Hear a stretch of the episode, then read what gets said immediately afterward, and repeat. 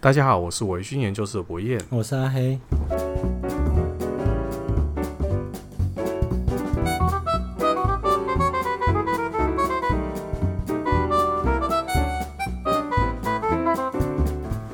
好，我们终于进入到了格兰蒂系列的最后一集，最后一集，对。对，结束之后，我们就又要开始烦恼，要想什么新的东西跟大家聊。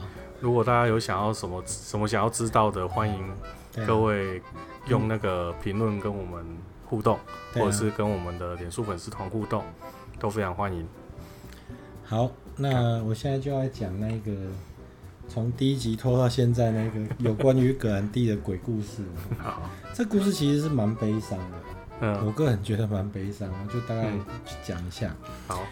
因为葛兰蒂这个酒厂，它从一八三二年到现在哦，它其实已经有关关停停，它也易手了好几次。对，在某一次的易手哈，嗯，有一个当地的商人哈，就是坎培尔镇的商人叫做邓肯麦卡，嗯，麦卡伦，麦卡伦，Duncan McCallum 哦，这个人呢，邓肯先生呢，嗯，他在一九二四年的时候，他他其实在一八九一年的时候，是他买了 Scotia 这个酒厂。哦，他一开始并不叫做 Grand Scotia，他一开始就叫做 Scotia。嗯哼，然后一直到了一九三三年的时候，嗯，入主的人才帮他加了一个 Grand，对，哦，所以他早期他就叫做 Scotia。好，好，然后在这个商人，这个邓肯先生，他在一八九一年的时候，他买了这个酒厂。嘿。在一九一九年的时候呢，他把它卖给一个比较大的集团，那个集团叫做西高地麦芽蒸馏公司。嗯，嘿，那这个麦芽蒸馏公司底下呢，包含格兰蒂总共有六个酒厂。嗯，那结果他就反正就是那时候刚好就遇到坎培尔镇的一些景气的衰退啦，嗯、各种状况，所以这一些酒厂都一间一间的就倒闭了。嗯，那当你旗下子公司都倒闭的时候，母公司自然也就。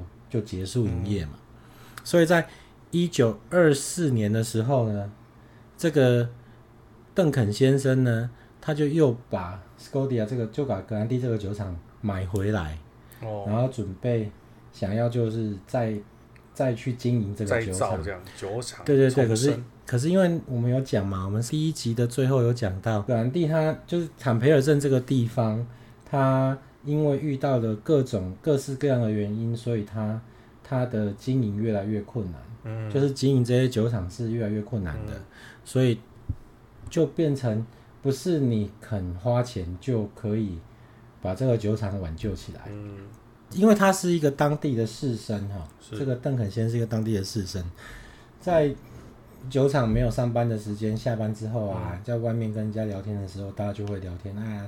邓肯先生啊，现在景气这么差，酒厂的酒又卖不出去，嗯，对，然后东西物价各种物价都上涨，制酒越来越困难，嗯，那你有没有什么样的想法？你打算怎么办？那邓肯先生就告诉他的友人说：“只要我还活着的一天，嗯，我就绝对不会让这个酒厂倒闭。”哦，对，他就发下豪语，他就讲讲出他的誓言这样子，嗯，然后一直到 到一九三零年。哎，圣诞节的前夕那个晚上，哦，哎，这邓肯先生呢，已经把他的钱都用完了，嗯、然后也没有办法筹措任何的资金，嗯，可是他发下豪语啊，啊，只要我还活着的一天，嗯、我就绝对不让这个酒厂倒闭，嗯，那怎么办呢？于是 他就跑到坎培尔镇，因为其实坎，我们常讲说酒厂在酿酒。水源很重要嘛，嗯、水的来源很重要。有的是，有的是山谷里的溪水啊，嗯、有的是呃，这附近有有，有水源，对对，水源嘛，然后湖，对对对。那个坎培尔镇呢，这个镇他们的水源来自一个叫做 Campbell Campbell Town Lock，就是就是它的坎坎培尔镇湖，哎，它、哦、早期应该叫做 Cross Hill Lock，哎，它、哦。啊、现在后来。你如果现在去橡木桶哦，嗯、我们台湾的那个橡木桶洋酒，嗯、你进去找，你会在云顶啊、赫佐本啊，嗯，它有三个品牌嘛，对，还有一个朗格罗嘛，对，我们再复习一下，好，云顶是云顶酒厂里面做二点五次蒸馏的品牌，对，品牌系列。对，赫佐本呢是云顶酒厂里面做三次蒸馏的品牌系列。对，然后朗格罗是云顶酒厂里面专门做重泥煤泥煤口味的酒款系列，嗯哼，哎的品牌系列。然后他们还有一个调和的调和式的威士忌，啊、哦，就叫做 Campbeltown Log，啊，哎，就坎培尔镇湖，嗯，哎，就是我们这位 邓肯先生呢，当他把钱都用完了，嗯，然后也再也没有办法筹措任何资金的时候，嗯，他为了他曾经说过誓言，他就跳湖自尽，他就投湖自尽，他就。我没我没人做，你嘛免做一个概念。跳 跳河自杀哦，那当然就真的死掉，就死在那个湖里面。那这件事情，我我觉得是，他不就弄弄池弄坏了一池水吗？反正总是会流掉。对这个这个事情哈，我我那第一次听到这个故事的时候，我其实心里面觉得非常悲伤，因为我我觉得人讲出去的话。通常就是我们人无无信不立嘛，嗯，我们都希望说我们讲出去的话，我们都要能够做到。对啊，所以这算是一个悲剧，可是我觉得我非常钦佩这一个，哎，邓肯麦卡伦先生，嗯嗯，他是一个公会出这位高位郎，跟我们现在看到台湾政坛。马上引火引到另外一边去，没有啊，就是哎、欸，就是真的跟不要一直树敌，对，跟就是他这种这种说得出做得到的，嗯、当然可能这，这种精神啊，对，可这个行为可能不可取，嗯、对，可是要就这个精神，我觉得是很了不起的，因为我，我经营不下去，你们也别想经营。哎、欸，他后面还真的有这一段，我先真的哦，对，我先继续讲，然后他就跑去投湖自杀嘛，对，就死掉了。哦、那当然酒厂就倒了，可是这没有违背他的誓言啊，因为 我活着的一天，我就不会让他倒闭，让他死了死啊，我也管不着了嘛。对对对。那那那时候就是说，大家都在怀疑说这个大概是怎么样的状况、嗯？为什么为什么会这样？有人讲说他有很多种说法，嗯、有说法是说他喜欢赌博，嗯，他把他的一些资金都输在赌桌上。那另外一个讲法是说，他去听信了一些诈骗集团的话，嗯。就是哎、欸，就跟现在的诈骗其实蛮类似的。嗯哦，你你帮我准备多少钱？嗯，然后你汇给我之后，然后过了多久我会汇多少钱给你？嗯，嘿，结果后来他就把他本来要拿去经营酒厂的钱，他可能也希望说这个钱可以变得更多。嗯，那就把这个钱汇给了一个诈骗集团。有有人说是四万英镑，有人说是六万英镑，因为这历史太遥远。可是你要知道，在一九二几年、一九三几年的时候，那时候英镑的价值是非常高的。嗯，他说如日中天啊。对，换换算大英帝国。对对对，你说换算到现在大概是一亿美金左右。好可怕啊。对，那就钱就被骗走。嗯，那骗走之后，他就发现他再起不能嘛，就是我的毕生积蓄都都没了，都没了。他对对于对于是他就自杀。哦。然后自杀之后就开始有一些可怕的传言，就是说，哎，大家都在。格兰蒂的酒厂里面，就看到这个邓肯先生的的鬼魂，然后他就觉得好恐怖，我怎么会这样？可是不要忘记哦，有一件很重要的事，他死以后酒厂就倒闭，所以变成说没有人会在酒厂工作嘛。对啊，那谁会去那边？所以就是你可能看到他的鬼魂，只看看个可能一两个礼拜，你你就没没工作，你就要回家吃自己，就跟他没关系了嘛，大家也不会害怕啊。结果他发现。这鬼魂，这个邓肯先生的鬼魂发现说：“我一直在这个已经倒闭的厂里面晃，好像也不是办法，怎么办呢？”他跑到云顶那边去。所以这个事情是真的，我就是说，我们格兰蒂他这个酒厂，他是从那个邓肯先生跳楼，就是大概在一九三零到三二这段时间、嗯、跳楼倒闭之后，一直到他一九三三复厂，然后又又。又易主，不断的停关停关，嗯，嘿，开关开关的这个过程中，其实有一段时间，嗯、这个云顶的老板，这个米切尔家族的人，嗯，真的有资源让格兰蒂恢复运作一段时间。啊，不然你莫搞乱啊！你莫来我家，我拜托你，我想办法，我你的酒厂会当会当叮当，啊，你莫过来我家。那个云顶应该去跟露丝，这就是结拜，对对对，看问一下露丝那一个那一个博士，那不同年代，查的那时候博士还不知道在哪，博士是一九七九年才出现。之前是有一个苏格兰的民谣歌手有为这个湖写了一篇，写了一首歌啦。哦，那么那个歌应该是，我是觉得不是很好听，所以就不用再唱。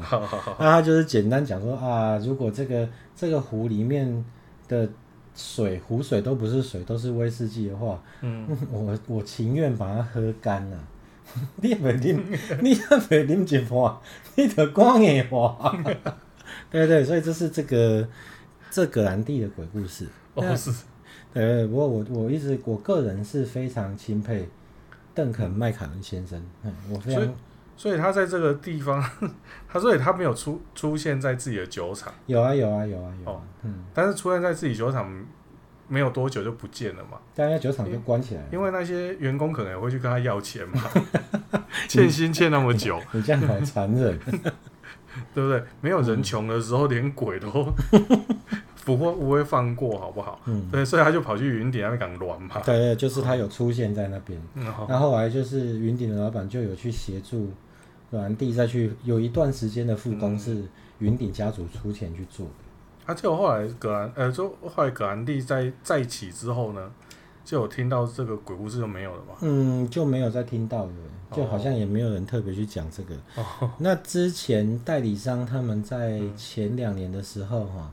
他们有去，他们有在酒厂，就是去跟酒厂集团讲说，哎，你帮我做一个虚拟实境的一个影片。嗯，那我们就是他就在台北办了一个展览。嗯哼，他搬了一些酒厂里面的东西过来。嗯哼，然后也准备了一个那个 VR 眼镜让你戴着，哎，然后你就这样转头，哎，你就好像置身在那个环境里面。嗯，对啊，那个办公室其实我是觉得蛮阴森的。你有去看？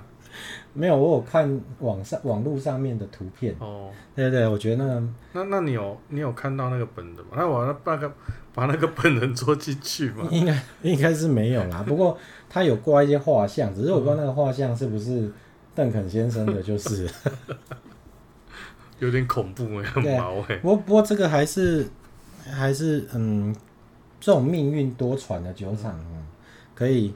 到现在，他后来在一九九六的时候被我讲到那个罗梦湖集团收购，嗯、可是至少现在都是非常平稳的在运作。我觉得这就是这也蛮了不起的，而且它是一个你讲过嘛，就是它是一个基本上已经是没有什么酒厂的产区里面硕果仅存的其中之一。所以有机会还是希望大家多多支持，是愿意去尝试格兰地这个酒厂的产品。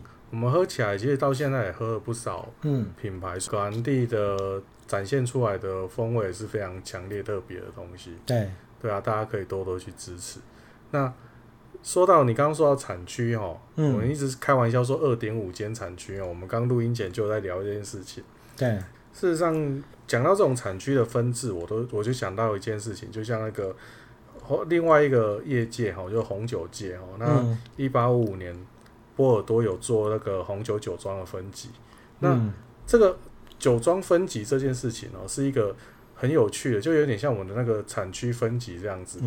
就是它分级了之后呢，它如果说每年异动，好像也很奇怪。我今年一级，明年又变二级，后年又变三级，啊，再过两年又变一级，那很奇怪。那但是你不异动，它又很又很奇怪。所以那坎培尔镇就让我觉得很有趣，是说。它事实上是一个没落的产区了，那它还是六大里面的其中之一。对，那目就是我们苏格兰的法律里面没有规定说，哦，几年我们要来做一次重新的评估嘛，不然它有可能会跟不上时代啊。对啊，不过我觉得这可能是因为他们他们的法规通常是会每隔几年都会去做一些修正啊。嗯，可是他们我觉得他们修正这几年好像都是着重在一些。产品规格上，哦，对，真正可以换到钱的部分。嗯，那这个产区的话，可能没有一个急迫性吧。不过可能在，我是觉得在过不久的几年，嗯，应该就会面临这个问题，因为在艾伦岛上有一个艾伦哈，那一九九九一九九六年创厂的一个威士忌酒厂，它的产品在台湾是橡木桶洋酒代理的。嗯，这个艾伦的老板他后来之前赚很多钱，赚非常多钱，然后就在在威士忌这块，他后来又把钱投去盖酒厂。那时候大家都笑他是傻子，嗯，可是对于我们这种一九七几、一九八几年生的人来说，哈，我觉得看到艾伦这样子在做，我觉得非常有趣，因为他是一九九六年创厂，嗯，然后那个时候我们可能也都快二十八岁了，嗯，哎，我们可能都已经差不多快满十八岁了，对，那你创厂之后，你可能三年后你才可以装出叫做威士忌的东西嘛。就大概在两二十几岁，对，一九九九到两千年，西元两千年这段时间，嗯、这时候我们都可以喝酒了。对，也许那时候我们都在喝啤酒，嗯，我们并不了解威士忌，或者我们跟着跟着父执辈在喝白兰地。那时候有听前几集的知道，我会去买一支伏特加，旁边绑着一罐雪碧。那然后对啊，然后你看哦，像他一直这个酒厂，它很有趣的是，它。到现在推出的每一支酒，都是在写他们酒厂的新的历史记录。嗯，就比如说他们在二零二一年的时候，嗯，他们推出了艾伦二十五年，他有推出正常版四十六趴的，啊，是要讲到四六趴就知道它市占率其实不是很高。他有推出原酒版的，嗯，可是他再再再往前倒退个四年，他推出了艾伦二十一年，嗯，他。他不管在哪一年推出了一个，都是最老的，的最老的产品，就是酒厂的老板、酒厂的员工，嗯、跟我们这些品饮者，嗯、就一起在写这个酒厂的记录一样。所以是他第一批蒸馏出来，到现在都还在卖。对啊，有这个东西，可是当然数量可能是越来越少嘛。对对对对，那这个酒厂后来也算有做起来，所以老板在前年的年底，他又在。艾伦岛的南边，嗯哼，又准备盖一间新的酒厂，哦，那就变两间了嘛。对，就一个岛上有两间嘛。嗯、那像我们知道的大力斯可这个斯开岛，嗯，上面就是一个大力斯可，嗯、可是后来有一个新的酒厂也在，也已经在，应该是在营运了，准备要、嗯、准备要生产了。那这个斯开岛上面有两间酒厂，对。那我们举这两个例子，斯开岛跟艾伦岛上面都各有两间酒厂，嗯、我们很难保。若干年后不会再有一个任何一个酒厂进驻在这两个岛上面嘛？对。那当这个岛上面变成有三个酒厂的时候，它到底要怎么去划分这个产区的问题？对。它要独立自己成为一个产区吗？就像坎培尔镇这样吗？嗯。或者是说它必须因为地理位置一样得划在高地区呢？嗯。这个可能是因为现在还不是一个迫在眉睫的问题。嗯。所以可能我觉得。苏格兰威士忌协会那边并没有对对这件事情去多加琢磨了。不过你的感觉是未来有一天一定得面对，对对对，有可能要面对这个问题，因为现在处理这个问题好像没有什么帮助，嗯、没有什么对于营运嘿赚钱没什么帮助这样啊。不过如果说假设三间倒到剩两间，他会马上剔除吗？理论上是要，应该是要。所以这个坎培尔镇如果如果其中一间对对对结束了，他可能。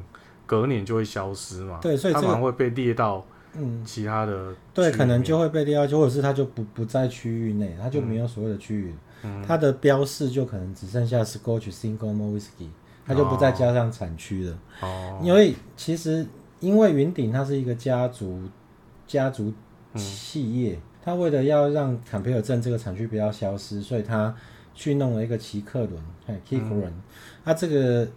格兰盖尔哈是这个酒厂的名字，嗯、是，可是它好像不能使用，因为这个名字的版权并不在云顶手上，嗯，所以他们只能用奇克伦这个名字去、嗯、去贩售。那这个酒厂里面的所有的东西呢，都是二手的，就是说，有哪一个酒厂今天要汰换蒸馏器的时候，哎、嗯，云顶家族听到这个消息，哎呀，拜托你改业蒸馏器不会卖当梅蛙嘿。然后有人要卖发酵草的时候，我 我家有强呢，嗯、你看他们卖哇小小啊卖哇，因为他们的他们不知道是老目的不在赚钱，对，不知道是老板的财力问题，还是说他觉得他没有打算把钱花在这上面，嗯、所以这个做出奇克伦这个品牌威士忌的这间格兰盖尔酒厂里面所有的东西，嗯哼，都是二手拼装的，哦，嘿，然后再去魔改，去修改，对，那就是说他们。应应该是对对对对对土炮的精神啊，可是这这也很了不起，因为奇克伦的酒款我喝过，大概也接近十来种，呃，没有什么不好的感觉啊。哦，是哦，我觉得还蛮了不起的。所以应该归功于他本身长期下来的这个调酒实力，或者他的这些 经验。是。哦，对，所以这个这个我觉得也蛮有趣，大家也有机会也可以喝看看。哦，对对对，那只是说他们经营，你可以知道这个。家族为了要让这个产区继续留在地图上，对名称可以延续，它其实是非常努力的。真的，真的。嗯，好，那我们话话话归正题，今天还是我们的试饮单元哦。那我们今天喝的是这个格兰蒂的十八年跟二十五年。那十八年。依旧是由我们干爹 祥盛国际，祥盛国际呢所提供的。对，感谢祥盛国际跟南区的业务经理 Vic。二十五年呢，是我们阿黑黑大，好，他个私人长酒，然后今天特别诶拿出来，然后我们来试饮。对，好，那这个十八年呢，那他使用的在酒标上还是标榜着他使用的是这个传统的坎培尔镇的麦芽。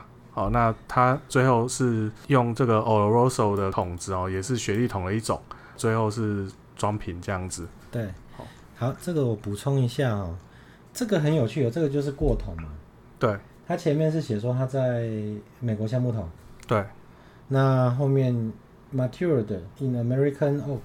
对，然后后面才是 Oloroso Cask Finish。对对对对对。对，好。这一种过桶哦，我们正常会有会有蛮多的写法，可是符合正确的法令规范的写法是说，今天不管你前身是在什么桶子里面，哎，你只要过把它过到下一个木桶，对，时间在这个木桶第二个木桶成年的时间没有超过四年，嗯哼，你就只能标示 finish，哦，哎，F I N I。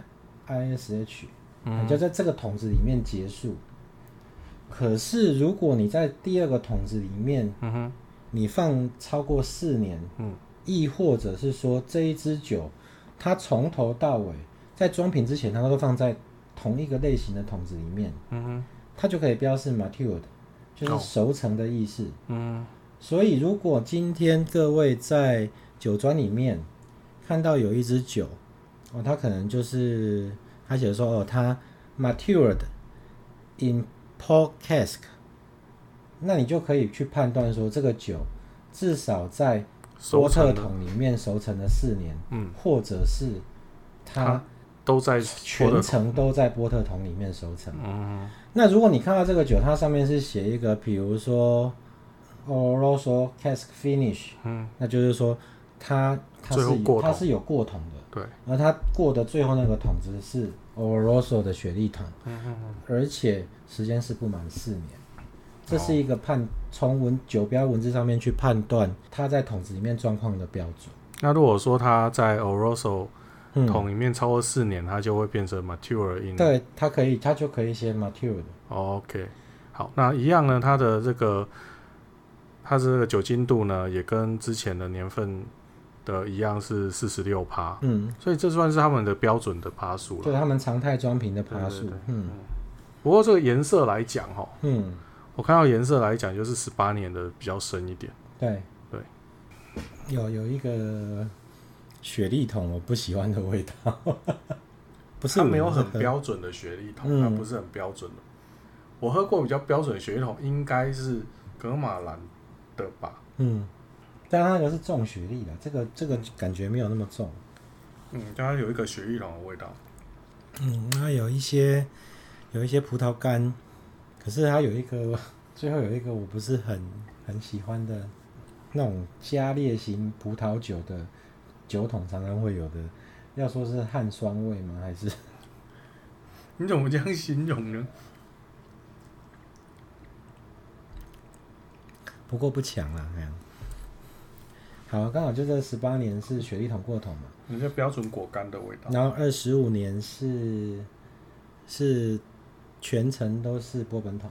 嗯。所以等一下你可以比较看看。好，它这个放久，它这个放久了之后，这个味道，嗯，果干的味道就越来越明显出来。对，因为它也没有特别写说它是不添加焦糖调色，嗯，所以我们也。不能从这边去判断说它这个颜色是雪莉桶给的。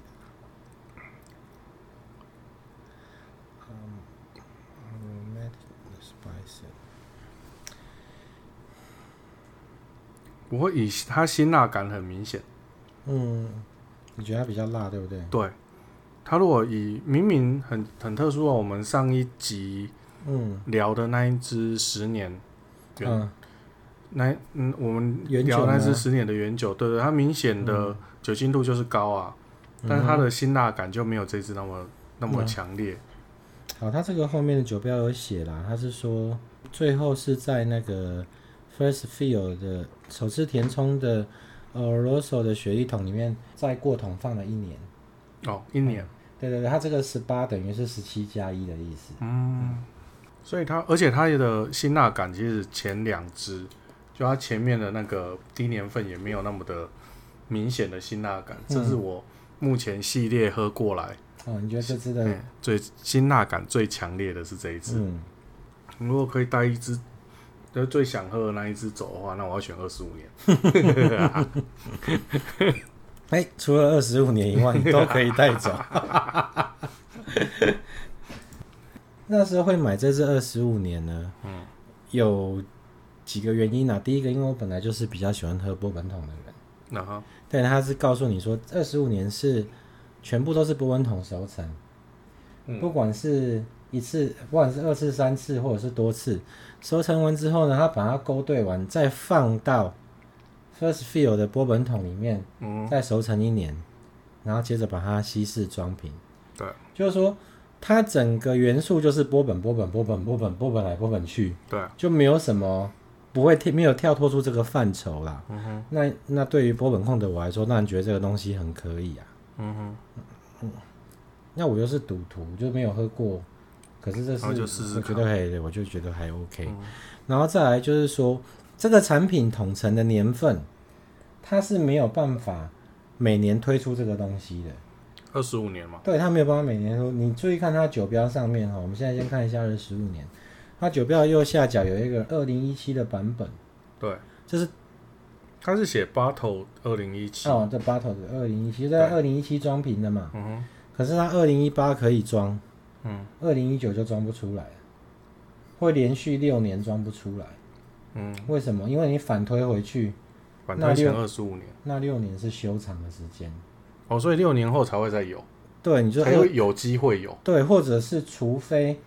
你就是用更高年份的酒去装在里面，嗯，然后就标二十五年去卖，不然的话，北河啊，对，那它在二零一九到二零一九到二零二五，它是没有办法装出这个东西的。哦，所以在这个情况之下，就觉得说，哎、欸，那有的话就能买就先买，不要到时候有钱要买买不到，对，一二零二五年呢、欸，对，很久。那时候就是电动车元年，不是吗？我对二零二五年的印象就是那个时候要电动车这样。那所以后来因为这样，我也是因为同样的原因，嗯，买了葛兰蒂三十年。哦，对啊，因为葛兰蒂三十年是从二零二四到二零二九，是不可能做出这支酒的。哎、欸，不过这支二十五年就说它会有烟熏味，我现在还没喝啦。嗯，哦，但是十八年没有，哦，所以我们等一下可以期待看看它二十五年的烟熏，嗯。有一个淡淡的，嗯，我一直都觉得它有淡。啊，你是在看我的鼻影记录？没有没有，我在看你的。哦，它酒标上面有写。哦，好吧。嗯，OK。闻是没有啦。我觉得有呢，它是那个很淡很淡的烟熏味。我喝喝看。好，你喝喝看看。我觉得闻是比较清楚。它的那个，嗯，嗯，有好。喝就有，哎，我觉得闻有喝没有，你觉得喝有没有，那都 OK 的。哎，就是我们同样可以感受到这个东西，这就是正常的事情。我一直觉得他有那个，我实在不想要把我的品饮记录照本宣科念出来啊。不过大概我是好，你你你讲好了，你讲好了，你看你你觉得感觉怎么样？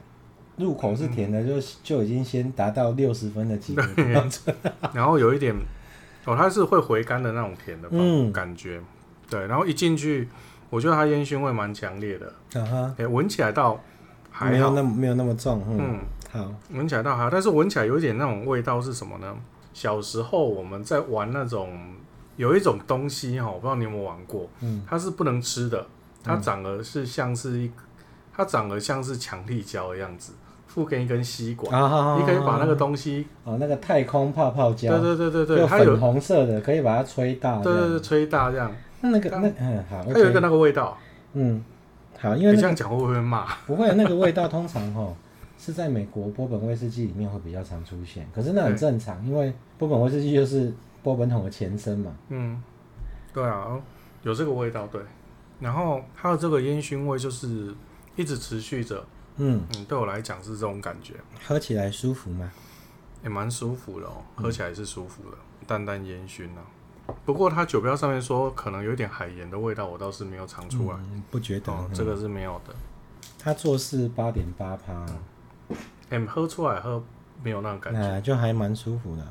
搭神器也是相当好的一个东西，嗯、对。好，所以来讲一下你这样这三集喝下来觉得。嗯有没有觉得哪一支酒比较印象深刻？是十年的原酒哦。那另外那个另外一只那个维多利亚，嗯，那一只我会放在最后面。嗯，那个太我觉得太浓重了，对，那味道太浓太重。对，那一只真的像日本在吃寿司，它会从味道淡的吃到味道重的。那一只要应该要放在。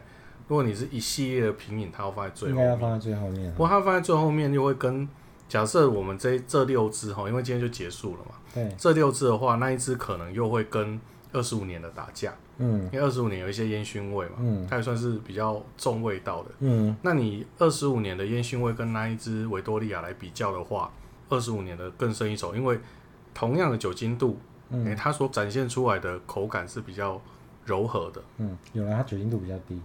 我有两五十一点多吧，这四十八点八，但是它差差距上来讲，我觉得说，对，感觉上来讲是这样子。然后，呃，十八年我会放在第第三名的，第三名这样子。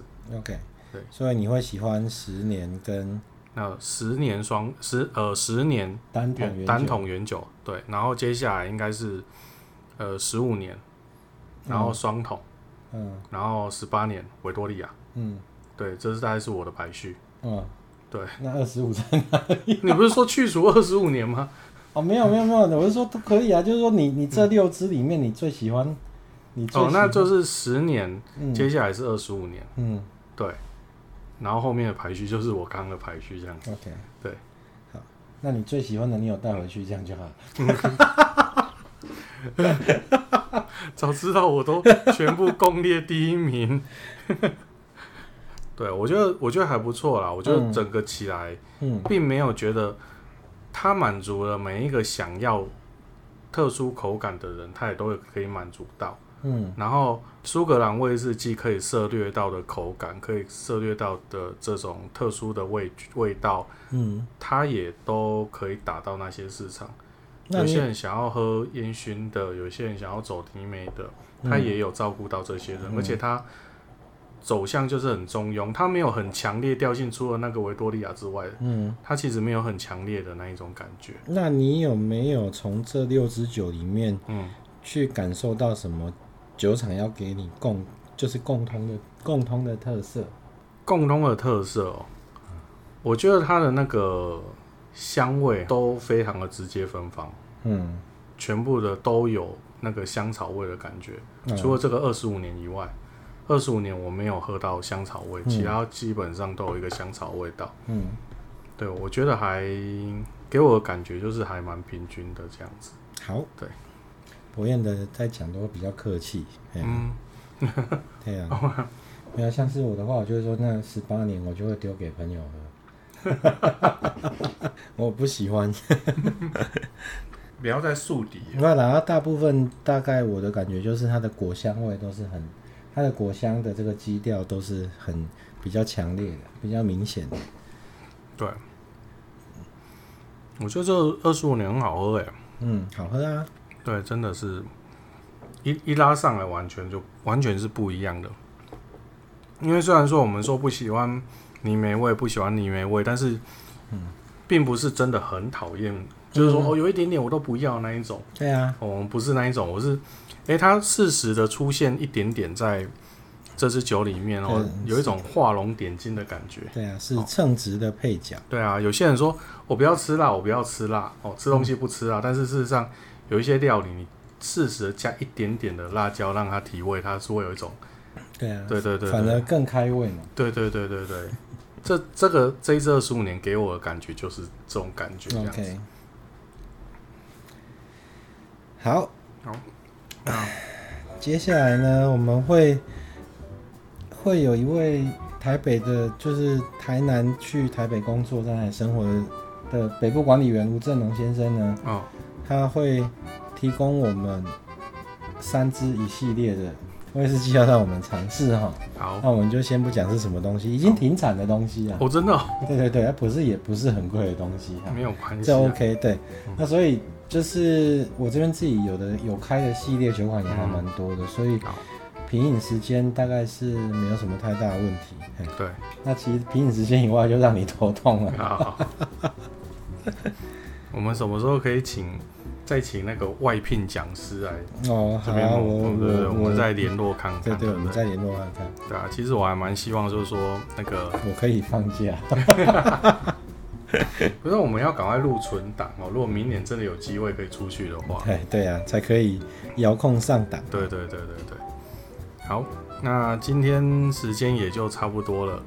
好，那我们在最后也是提醒您，就是不要吝惜你们的按赞跟订阅，因为这不用花钱。